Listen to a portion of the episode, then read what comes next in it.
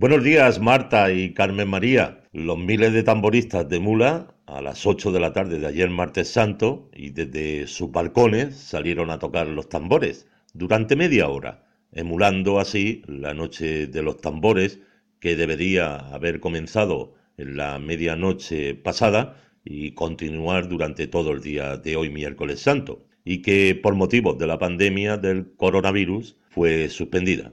Los tambores se escucharon en toda la ciudad de Mula, incluso en algunos puntos de la comarca. Ese era el objetivo, llegar a todos los corazones de la región de Murcia y de España entera. Pero vamos a escuchar cómo empezaron los tamboristas. Primero, claro está, la fanfarria, que da paso al toque de tambores.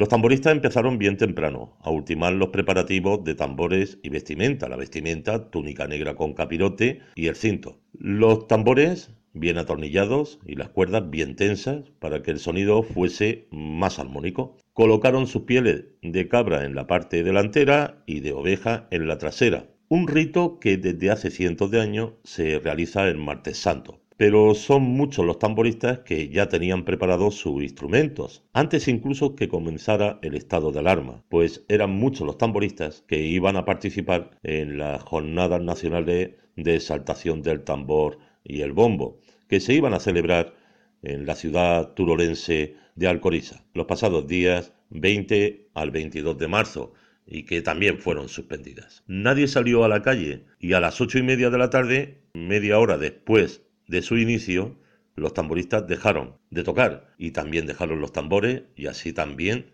las tamboradas de Viernes Santo por la mañana y de Domingo de Resurrección. El alcalde muleño Juan Jesús Moreno, como tamborista que es también, tocó el tambor. Él nos habla cómo transcurrió esta tamborada especial.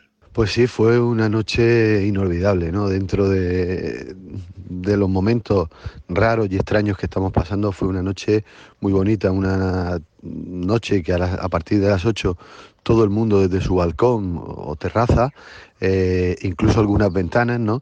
Eh, pues empezó a tocar el tambor eh, justo a las 8 de la tarde y también muy justo a las ocho y media dejamos de tocar.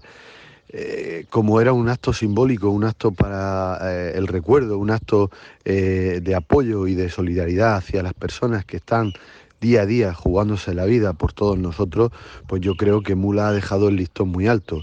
Y si había alguna duda de que los muleños no íbamos a respetar ese toque de las ocho y media, yo creo que, no, no hubo duda ninguna porque cumplimos eh, la orden que se marcaba en el bando de la alcaldía. ¿no? Yo creo que, como digo, fue una noche para el recuerdo, una noche inolvidable, a pesar de que no ha podido ser la noche de, mágica, la noche de los tambores del 2020. Pero bueno, estoy convencido que en el 2021 tocaremos con mucha más rabia que, podíamos haber hecho este año. Y en estos momentos pues es cuando uno más orgulloso se siente de ser alcalde de la bella ciudad de Mula, cuando sus ciudadanos cumplen magistralmente cualquier orden o bando de la alcaldía. Por cierto que muchos medios de comunicación regionales y nacionales, sobre todo televisiones, quisieron inmortalizar el curioso evento grabando para su informativo, siendo la televisión local Mula Televisión quienes cedieron las imágenes a varias televisiones nacionales. Lágrimas, sollozos, pero mucho ánimo y esperanza mostraron los tamboristas en esta noche grande que pasará a la historia por su suspensión, pero también por su solidaridad con todos los héroes que luchan día a día por nuestra salud. Y esto es todo desde Mula.